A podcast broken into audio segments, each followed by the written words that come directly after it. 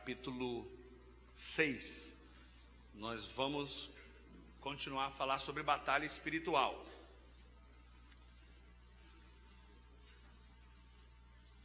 Efésios 6, a partir do verso de número 10. Efésios, capítulo 6.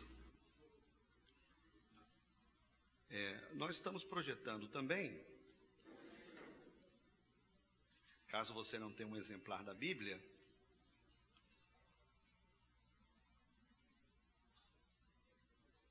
quem achou, diga amém. Agora você vai folhear sua Bíblia aí, você vai achar onde a parte está lá, assim, o capacete da salvação. Veja lá onde está. Está onde? Então você pode ler na sua Bíblia o verso 17?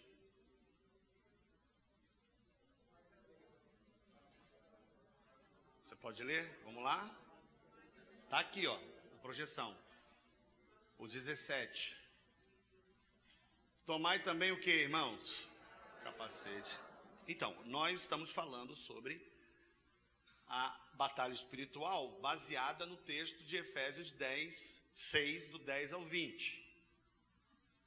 São sete peças. São quantas, irmãos?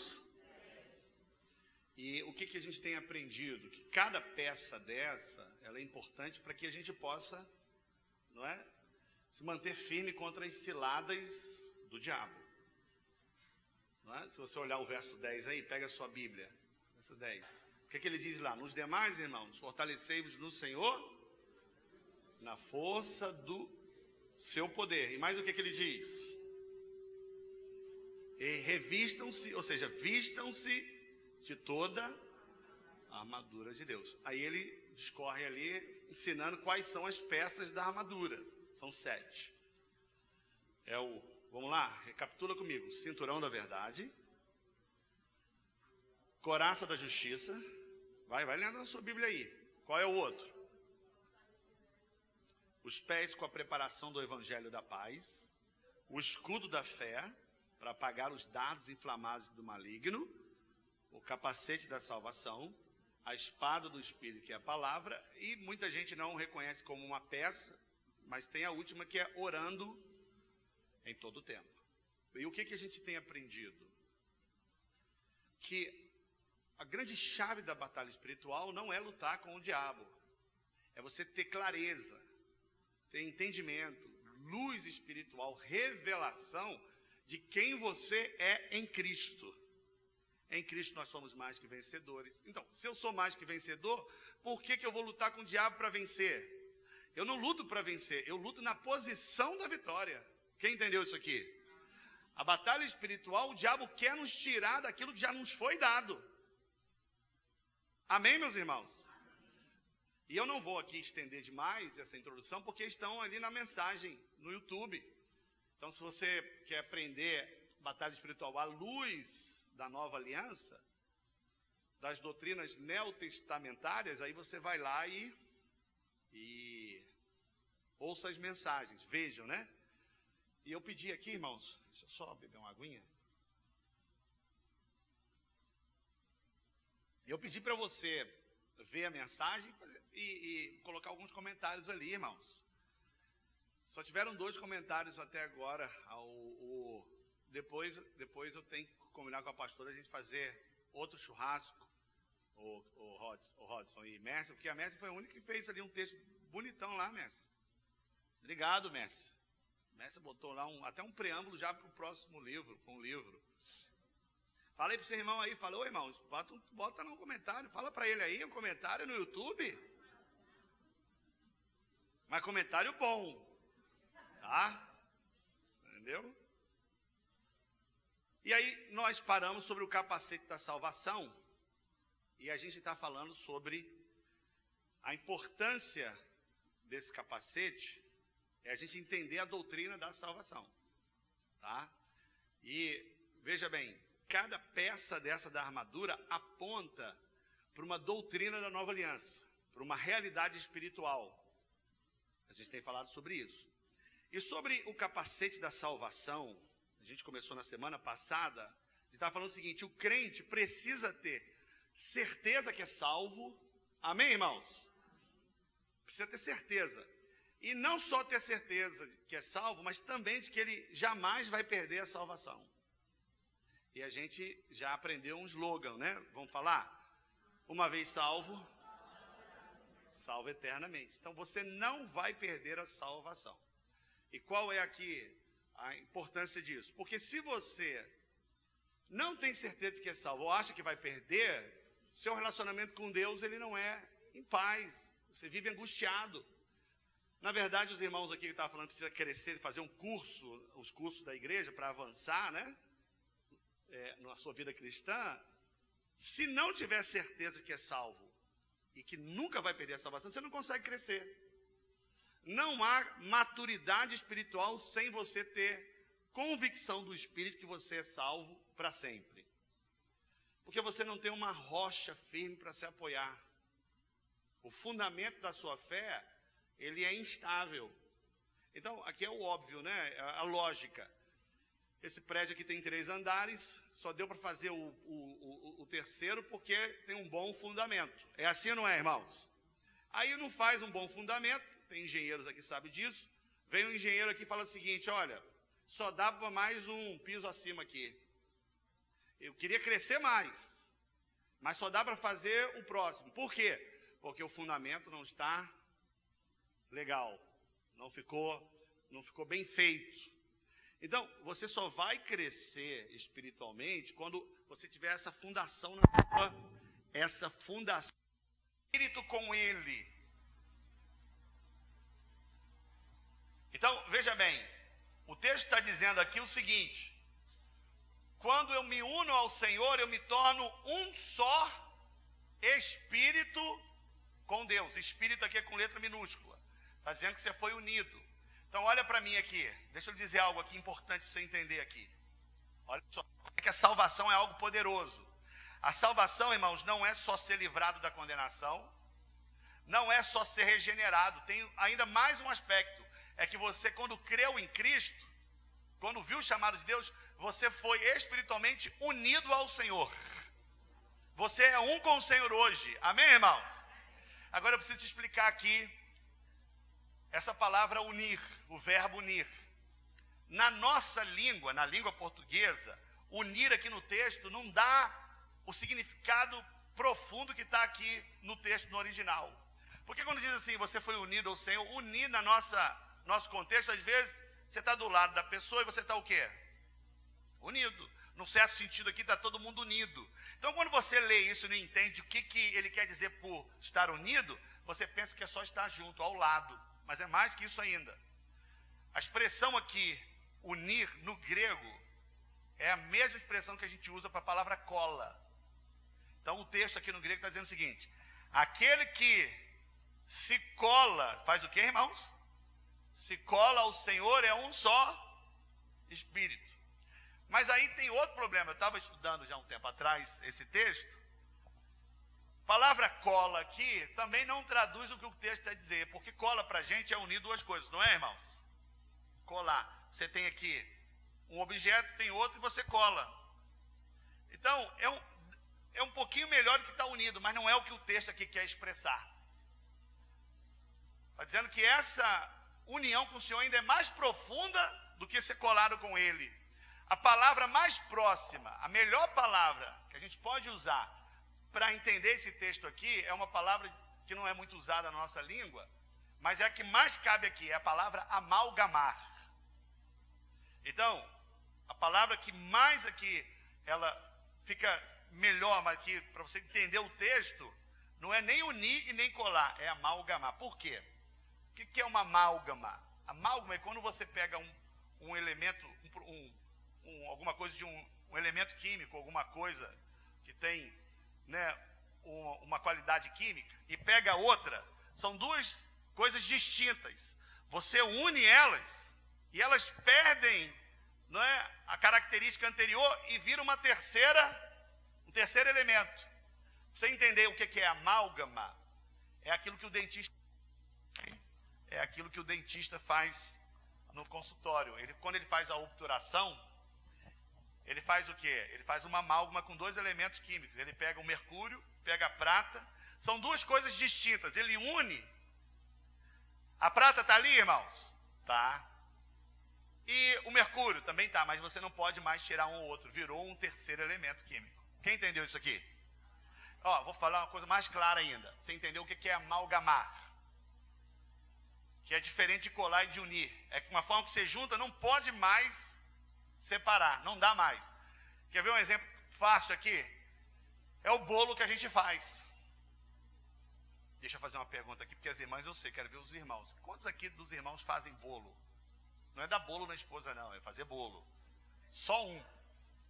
Então, como é que faz bolo, irmãos? Pega o ovo, farinha de trigo, leite, açúcar, o quê?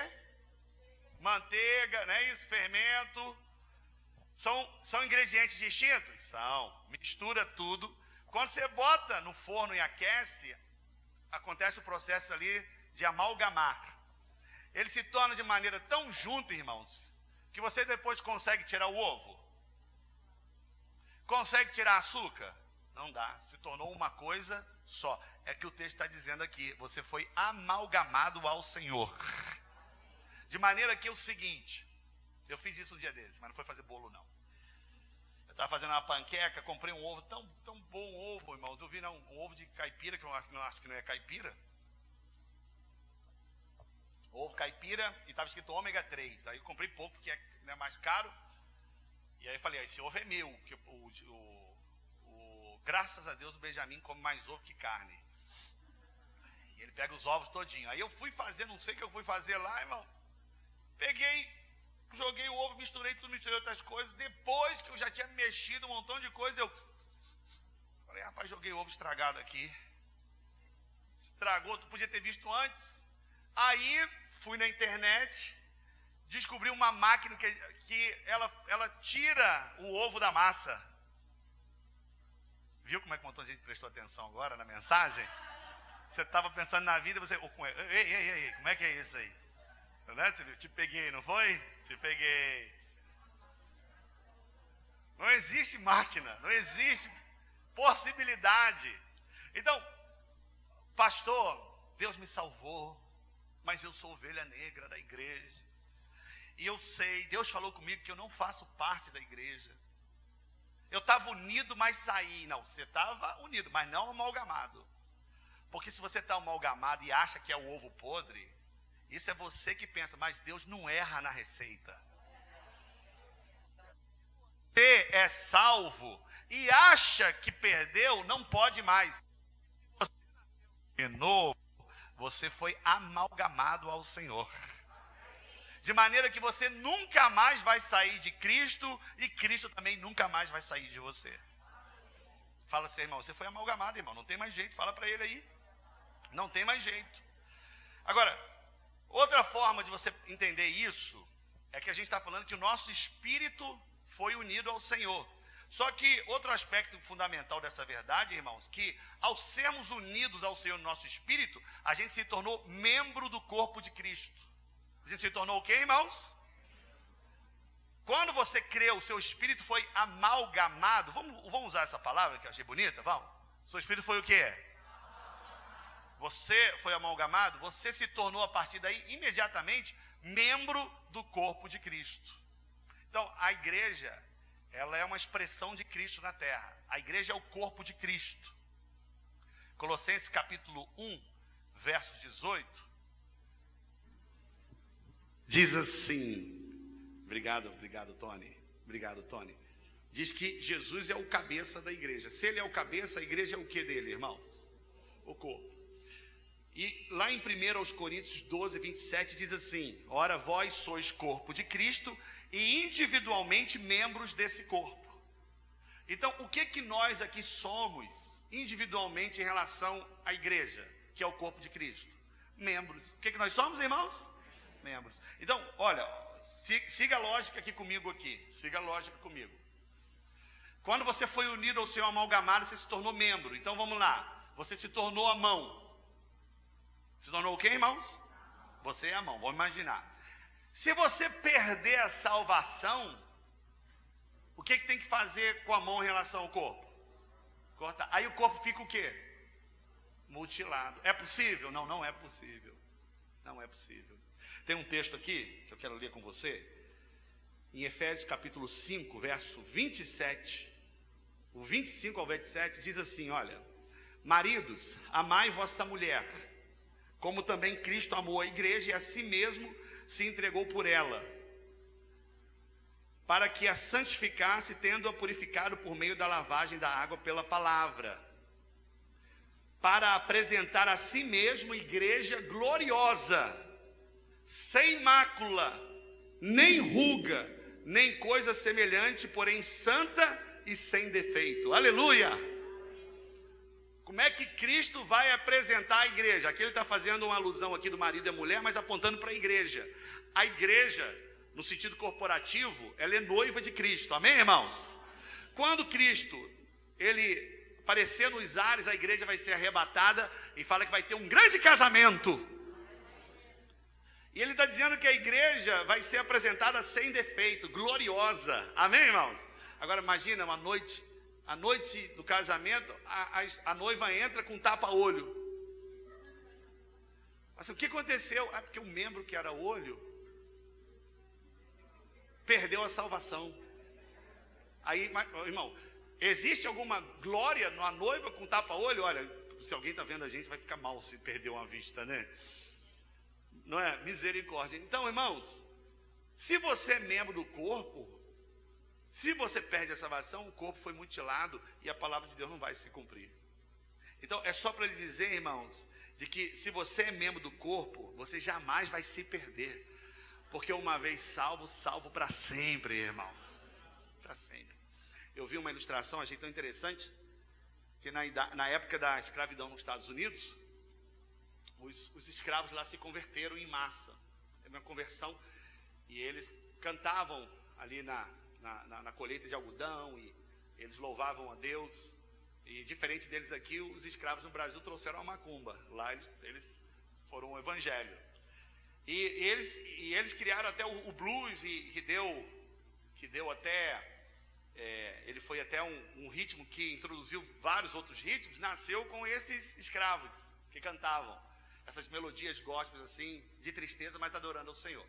Aí eu vi uma ilustração interessante que tinha uma senhora cantando, escrava, e ela sempre adorando a Jesus, a dona dela, a senhora, incomodada com aquilo, perguntou para ela: por que você está cantando tanto? Ah, porque meu Deus é grande, meu Deus cuida de mim. Aí ela fez um questionamento para a escrava. Falou o seguinte: olha, a mão de Deus é muito grande. E você é muito pequenininha. Pode acontecer de você escapulir da mão dele. Porque ele, a mão dele é para cuidar de muitas outras pessoas. Aí a moça ficou intrigada com aquilo. Foi, voltou outro dia, orou, pensou sobre aquilo e foi falar com a senhora. Falou, eu estava pensando o que a senhora disse, Deus falou comigo. O que, que foi? É porque eu não sou qualquer coisa na mão de Deus, um objeto. Eu sou o dedinho mínimo da mão dele. Eu não posso me perder jamais. Então fala para o seu irmão, você jamais, fala para ele aí, pode sair do corpo de Cristo, porque ele não pode ser mutilado. Uma vez salvo. Amém, irmãos? Eu vi um argumento de um pastor, não botei aqui, mas vou falar, que eu achei interessante. Ele estava dizendo o seguinte: lá em. Eu anotei aqui algum canto aqui. Acho que é no verso 26. Acho, acho que é no verso 26. 1 Coríntios 12, 26. Depois alguém confere aí. Ele diz o seguinte: se você é membro do corpo, se um membro sofre, todos sofrem com ele. Se um é honrado, todos são honrados. É o que o texto está dizendo. Depois confere aí. Acho que é isso. Aí ele diz o seguinte: se você é membro do corpo, pensa comigo, machucou o dedinho mínimo do pé, o corpo sente, irmãos? Sente. Vamos imaginar então que você é membro do corpo, perdeu a salvação e está no inferno. Imagina o corpo que você é membro, está no céu e um membro está no inferno. É possível isso, irmãos? Porque se um sofre no inferno, você vai sofrer no. Aí não, irmão, sofrer no céu, aí não tem como. Entendeu? Então a lógica é muito óbvia. Se perdeu é porque não tinha. Porque uma vez salvo, salvo para sempre. Amém, irmãos? Pergunta para seu irmão. É uma boa pergunta para compartilhamento na célula. Qual membro você é do corpo? Fala para ele aí. A irmã que fez o cabelo, joga o cabelo. Eu sou o cabelo. Os irmãos mais enxeridos, sei o que, que é? Sou o ouvido. É. E os pastores são o quê? Não sei, demoraram a responder. Pode ser as pernas, né, Patrick? Para sustentar, né? Eu acredito que não, viu? Eu acredito que não. Às vezes não é o pastor que sustenta a obra. Às vezes são os irmãos. E tem uma grande pretensão das pessoas pensarem que é o pastor que sustenta. Às vezes não. Às vezes não. Não tem nada a ver com a mensagem aqui, não. Vou fazer um parênteses aqui para contar uma ilustração que eu contei um tempinho atrás. E eu nem sei se eu lembro, mas eu vou falar. Sobre sustentar a obra. Ah, cara, eu não sei se eu lembro. A idade. Então, Léo é alguma coisa no membro que atrapalha o corpo. Viu? Viu como é que acontece? Quem está me ouvindo no YouTube é porque ele falou que eu estou velho. Esquecendo. Lembrei. Lem... Obrigado, Léo. pela pela né, motivação. E aí veio água para os dois. Amém, irmãos? Amém. Aí ele falou assim: Poxa, eu já estou aqui, não chegou ninguém. Pô, Senhor, se fizesse um milagre, aparecer aqui uma mulher. Apareceu uma na ilha, irmãos. Daquela ilha era Miss Universo. Aí ela ficou com o pentecostal tradicional.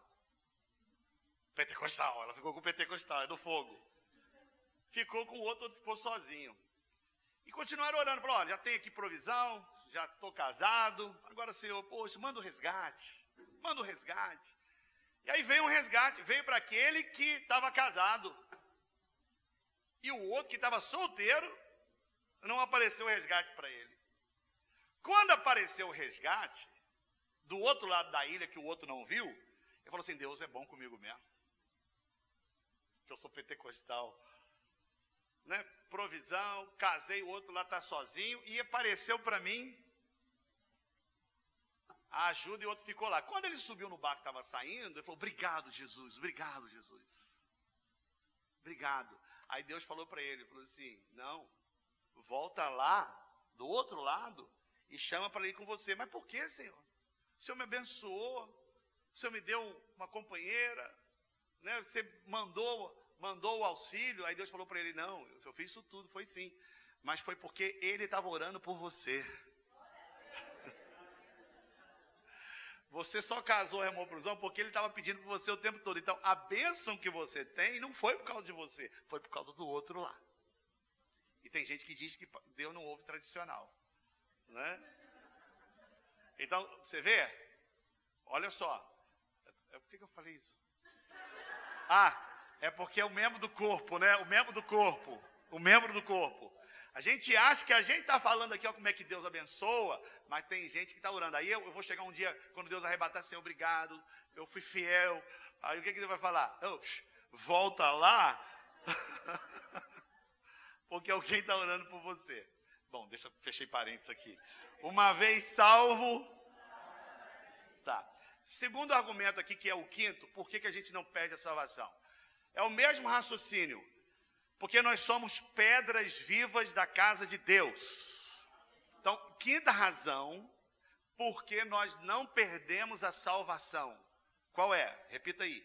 Somos pedras vivas da casa de Deus. Então, olha só, lá em 1 Pedro, primeira carta de Pedro, capítulo 2, verso 5, diz assim: Olha, vós também, como pedras vivas, sois edificados casa espiritual e sacerdócio santo para oferecer sacrifícios espirituais agradáveis a Deus por Jesus Cristo. Então, a Bíblia está dizendo que nós somos o que, irmãos? Pedras vivas, não é isso? E essas pedras estão fazendo o que, irmãos? Estão sendo edificadas. Você sabe que a palavra edificar é construída, uma construção. Então, a, expressão aqui está dizendo o seguinte: que a igreja ela não somente é o corpo de Cristo, mas ela também é a casa de Deus. A igreja é o que, irmãos? Mas o texto está se referindo aqui à estrutura, ao prédio? Não, está dizendo que a casa é o que, irmãos? Casa o que? Olha aí no texto. Casa o que? Casa espiritual. Então, está havendo uma edificação na igreja. E essa edificação, ela é física ou espiritual? É espiritual. Mas para a gente entender a espiritual, vamos entender a física. Como é que um prédio é construído? Hoje a gente tem essa estrutura aqui, mas nos tempos bíblicos, as, as, as edificações eram colocadas pedra sobre pedra. Todo mundo entendeu? As paredes, assim, às vezes não eram rebocadas como nós temos agora. Era uma pedra sobre a outra. E o texto está dizendo aqui que nós aqui, cada um aqui individualmente, é o que na construção de Deus? Uma pedra. Pedra espiritual. Todo mundo entendeu? Agora pense numa parede. Vamos imaginar uma parede que é a casa de Deus. Você é salvo. O que aconteceu nessa parede? Você foi colocado. E se você perder a salvação? Tirou. Imagina se perde a salvação, como é que vai ficar a casa de Deus? Como é que fica, irmãos? Vou te falar, pior que casa velha. Fica o quê? Casa o quê? Toda cheia de buraco. Todo mundo entendeu? Então, o que acontece? Pastor, Deus me colocou. Porque você sabe que hoje tem um pouco disso também, mas naquele contexto era mais ainda. A pedra, para ser encaixada, ela precisa ser tra trabalhada, burilada direitinho, para encaixar direitinho. Aí, na hora que fosse, ah, sou salvo, na hora que encaixar, não encaixou direito. Falei, essa pedra não funciona aqui, então eu vou tirar ela e vou botar outra. Ele foi salvo e perdeu a salvação. Não é?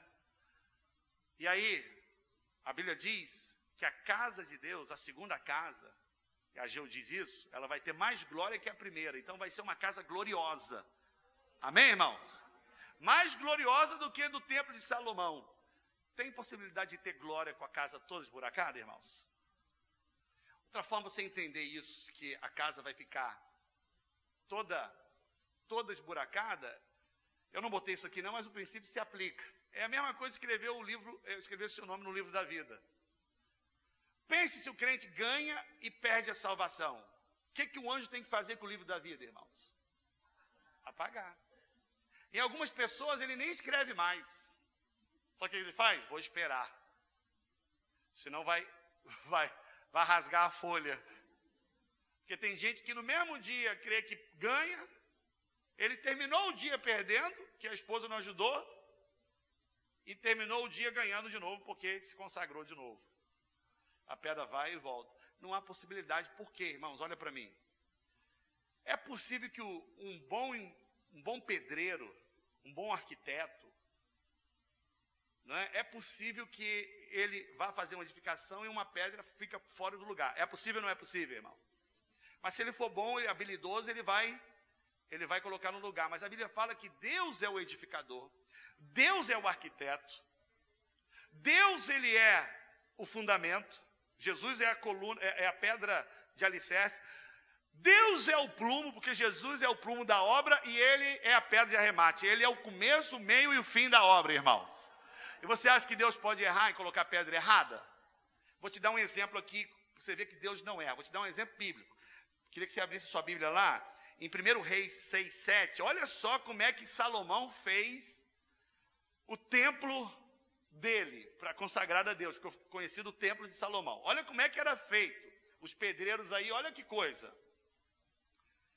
E edificava a casa com pedras preparadas, como as trazia, se edificava, de maneira que nem martelo, nem machado, nem nenhum outro instrumento de ferro se ouviu na casa quando edificava. Olha só, irmãos, o templo de Salomão é considerado uma do mundo, do mundo antigo, umas sete maravilhas do mundo antigo, era, um, era super cintuoso. Lá em Jerusalém tem um pedaço do fundamento do templo, que é o muro da alimentação. E é, por ali você tem uma, uma, uma, noção de como é que era o templo. As pedras, elas, a menor tinha de 4 a 5 metros de quadrado, né? Sim, olha. E você viu ali o que o texto está dizendo? elas não eram trabalhadas no lugar da construção do templo. Não tinha barulho, André, de martelo, de nada. Elas eram feitas na mina. Olha só a perfeição dos pedreiros de Salomão. Você sabe os pedreiros aqui, que ele conserta uma pedra que não encaixa um piso, aonde? Na obra mesmo. Bota, né? Quebra um pouquinho, quebra, ajeita, ajeita, ajeita.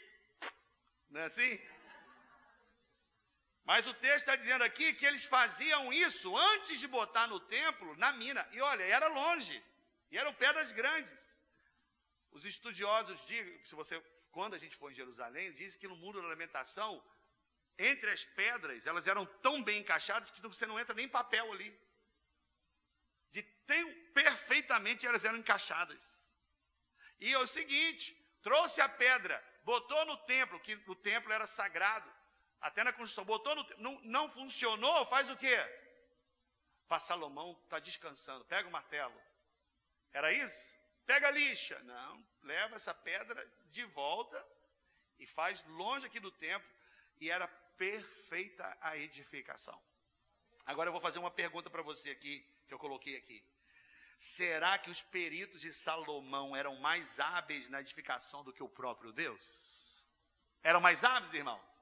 Se com Salomão foi perfeito, muito mais com a casa de Deus que é espiritual.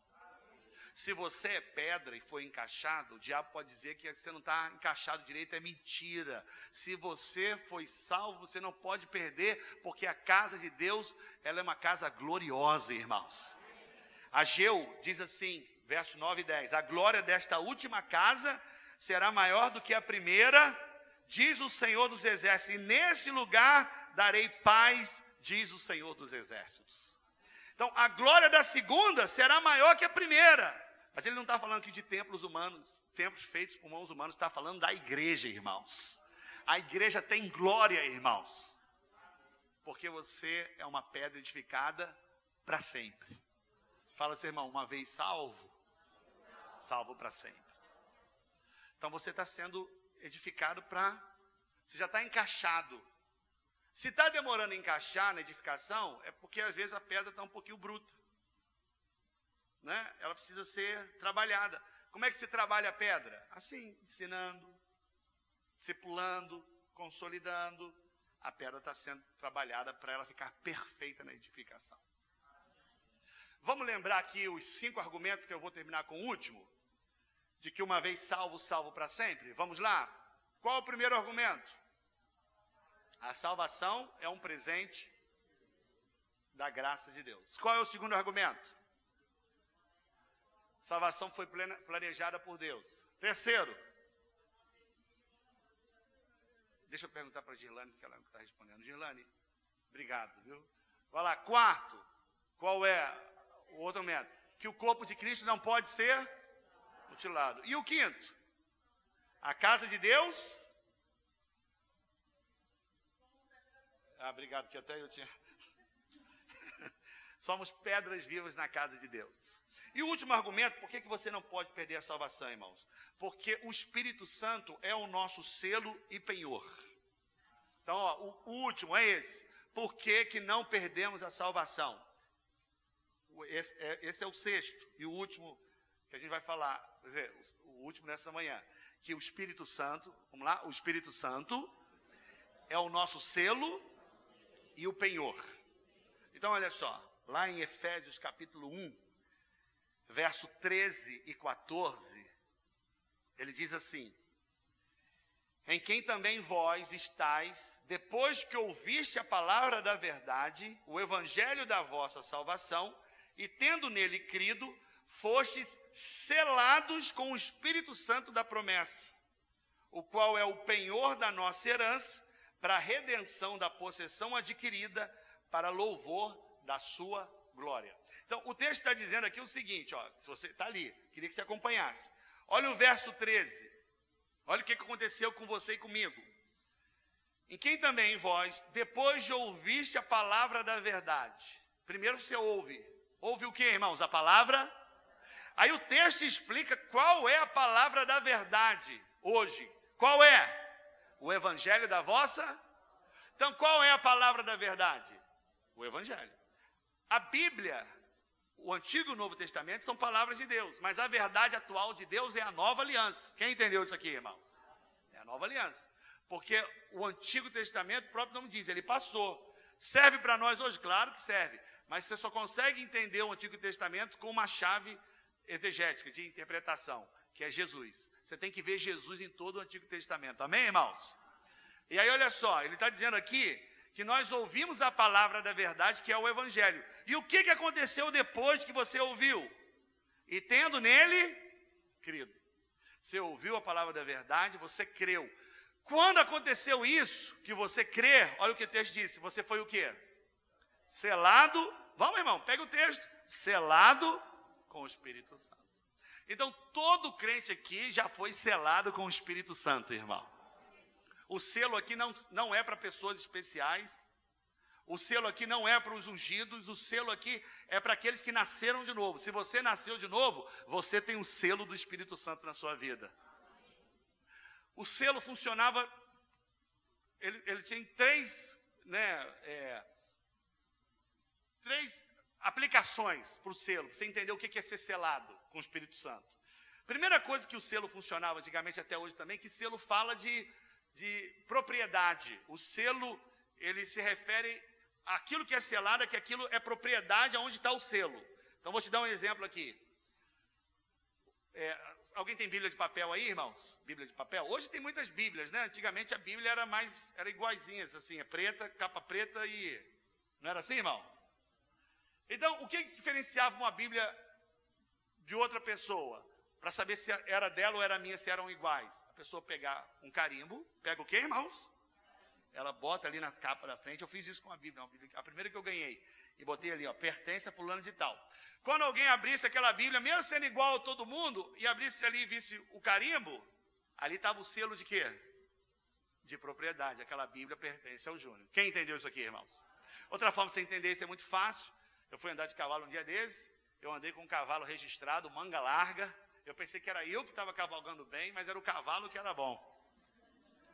Aí o rapaz falou assim para mim, eu falei assim, é impressão minha eu estou andando bem? Não, está de fato, pastor, mas o cavalo. Aí ele mostrou no, no lado do cavalo uma marca, está vendo esse H, alguma coisa aqui? Ele falou assim, esse cavalo aqui, ele é, é, é registrado, é um manga larga marchador. Então, não é assim que fazia com as vacas? Como é que você distingue uma vaca de, de um fazendeiro para o outro? É tudo igual. Sabe como? Ele vai lá, pega o ferro quente, bota no couro, não é assim?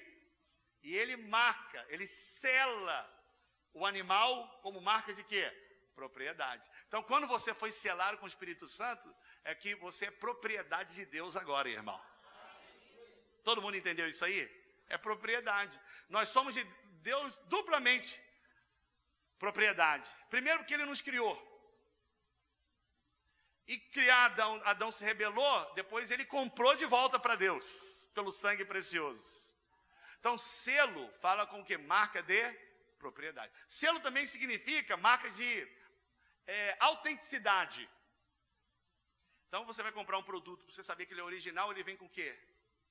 Selo de autenticidade. Às vezes é uma marca d'água. A palavra de Deus diz o seguinte, queria que você abrisse esse texto, que ele é interessante. Lá em Romanos, capítulo 8, verso 9, diz assim: Vós, porém, não estáis na carne, mas no Espírito, se é que o Espírito de Deus habita em vós. Mas se alguém não tem um Espírito de Cristo, esse tal não é dele. Então, o selo, se o Espírito Santo está em você, isso é um selo de autenticidade que você é filho de Deus, irmão.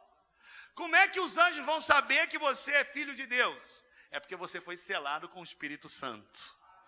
O texto está dizendo aqui, não é? é?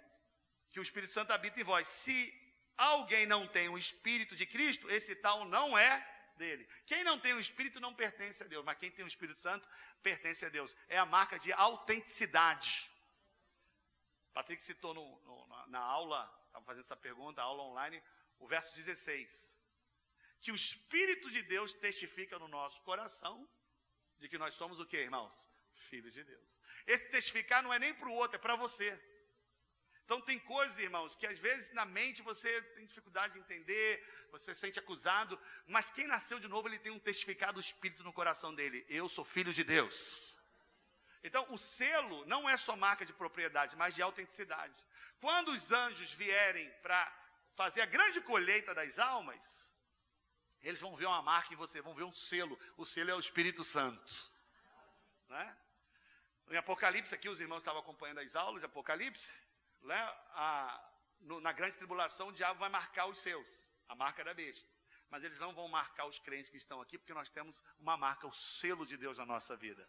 Você não vê, mas os anjos veem.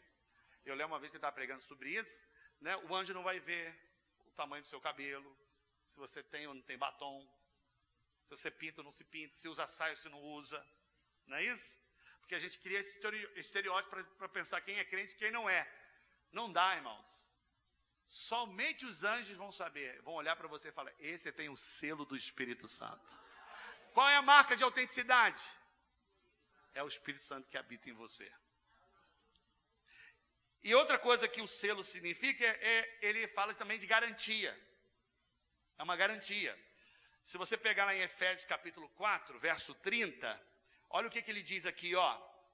É, eu estou abrindo muito texto bíblico porque a fé ela é muito mais daquilo que você sabe do que, que você sente. Então, é importante que você tenha entendimento da palavra. Olha o que diz Efésios 4,30. E não entristeçais o Espírito Santo de Deus, no qual estáis selado para o dia da redenção. Por que, que o selo tem a ver com a garantia? O Espírito Santo é a garantia. Olha para mim aqui. Olha o texto que está dizendo ali para o dia da redenção. Vamos ler de novo, ó. Não entristeçais o Espírito Santo de Deus, no quais estáis o quê? E você vai estar selado até quando? Até o dia da Então olha para mim, o Espírito Santo vai habitar no crente na obra aqui nessa terra aqui até o dia da redenção. O dia da redenção que seu corpo vai ser glorificado. E nós vamos estar para sempre com o Senhor. Alguém pode dizer amém? que o texto está dizendo que é a garantia de que você não vai perder a salvação, que o Espírito Santo não vai nunca mais sair de você. Só sai quando for o dia da redenção. Então, olha, o texto mesmo diz aqui: você pode entristecer o Espírito, se pode porque ele está em você. Você pode até apagar o Espírito, mas apagar não é retirar. Apagar é que você está andando tão na carne, está alimentando com com, com, com o que o mundo ensina, de que o Espírito Santo está em você, ele quer falar com você, mas você abafou a voz dele. Quem entendeu isso aqui, irmãos? Abafou, não é isso? Mas ele não pode sair nunca mais de você. Eu quero que você pegue a sua Bíblia, sublinhe agora esse texto. Evangelho de João, quero que você sublinhe esse texto. Capítulo 14, verso 16, eu vou finalizar com ele aqui. Viu quando eu falo finalizar? Os irmãos de louvor já sabem. E aí eu vou fazer igual, diferente do que a gente botou lá no quebra-gelo. O pastor fala que vai finalizar mais duas palavras. E fica mais meia hora. Olha o que o texto diz aqui, irmãos. E rogarei ao Pai, e ele vos dará o quê? Outro consolador. E o consolador vai ficar para quando para a gente, irmãos?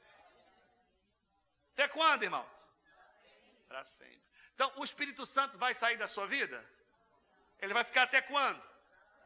Mas é o que você sente. Às vezes você não estou sentindo, pastor. Tá, eu estou sentindo frio. O que você sente não é determinante e importante para a sua fé. É o que você sabe e o que você tem convicção na palavra de Deus. Então eu quero que você repita isso, o texto. Eu rogarei ao Pai e Ele vos dará outro consolador. E ele vai ficar até quando? Então, olha, tem pessoas, olha para mim aqui, que estão fora da comunhão da igreja. Falei isso na semana passada. Elas tiveram uma experiência do novo nascimento, mas são fora da comunhão. Aí você vai perguntar com ela, fala, estou desviada. Você está desviada de quem? Ela deve estar desviada da igreja, porque se ela nasceu de novo, o Espírito Santo não saiu dela. Ela pode sofrer, não é isso? Ela pode tomar decisões precipitadas erradas, mas o que é que diz o Salmo 32? Que o santo orará a Deus há tempo de poder voltar. Não sei em que condições a pessoa vai voltar, mas uma vez salvo, salvo eternamente. E você que um dia né, saiu da comunhão, você pode testificar isso comigo. Você pode testificar. Que por mais que você não esteja congregando, indo nos cultos, você tem aquele sentimento né, no seu coração, um incômodo, que você né, tem aquela luta interna, porque o Espírito Santo está dentro de você, com gemidos inexprimíveis. Todo mundo testifica isso. Até quem está anos fora da igreja. Anos fora da igreja. Porque o texto aqui é uma promessa. Ele vai ficar conosco até quando, irmãos? Para sempre. Então, por que, que é importante conhecer a nova aliança? Porque se você não entender as alianças, você vai ficar confuso. Alguns irmãos que vieram né, de outra realidade espiritual falaram, ah, pastor, mas a Bíblia diz que o Espírito Santo sai da gente. Diz, diz isso, mas não a nova aliança. O que diz o Salmo 51, a oração de Davi? Ó, pega a sua Bíblia, eu preciso entender, explicar isso para você. Salmo 51, verso 10 e 11 diz assim: Creia em mim, ó Deus, um coração puro e renove em mim um espírito reto. Não te lances fora da tua presença e não retires de mim o teu Santo Espírito. Aí, mas aí então, ah, pastor, a Bíblia está dizendo que ele estava orando para o Espírito Santo não sair dele. Agora o senhor está dizendo agora que o Espírito Santo não vai sair nunca mais. Por quê? Porque na antiga aliança é na lei, irmão. Obedeceu, Deus abençoou. Desobedeceu, Deus saiu. O Espírito Santo não estava em todo mundo na antiga aliança. Ele vinha sobre reis e sobre alguns profetas específicos. Mas se ele aprontava, ou ele já cumprisse o propósito específico para aquela, para aquela missão, o Espírito Santo vinha e o Espírito Santo fazia o quê? Saía. Entende? Todo mundo entendeu isso aí, irmãos? Olha o que diz aqui sobre Sansão. Sansão tinha uma cabeleira, não é isso? Foi enrolado por uma mulher é, maligna. Qual era o nome dela? Ah, isso aí, Dalila. Cortaram o cabelo, a unção que estava sobre ele, o Espírito Santo fez o quê? Então você vai ver isso em todo o Antigo Testamento. Mas por que, que o Novo Testamento não acontece isso? Porque o véu do templo se rasgou de cima a baixo. E a presença do Espírito Santo esteve, está aberta para todos aqueles que creem. E aí Jesus disse lá em João 4, antes da morte e ressurreição, ele falou, vai chegar um tempo que é nem em Jerusalém que adora e nem aqui em Samaria. Né? Quem é que adora? Em espírito e verdade, aqueles que o Espírito Santo está dentro dele, porque nós somos templo do Espírito agora, irmãos. Deus não habita em templos feitos por mãos de homem, mas nós somos o templo do Senhor agora. Então, olha o que, que o texto diz aqui que prova que a gente não perde a salvação: que o Espírito Santo é um selo na vida dos crentes. Esse selo fala de propriedade, de autenticidade, não é isso? E de garantia.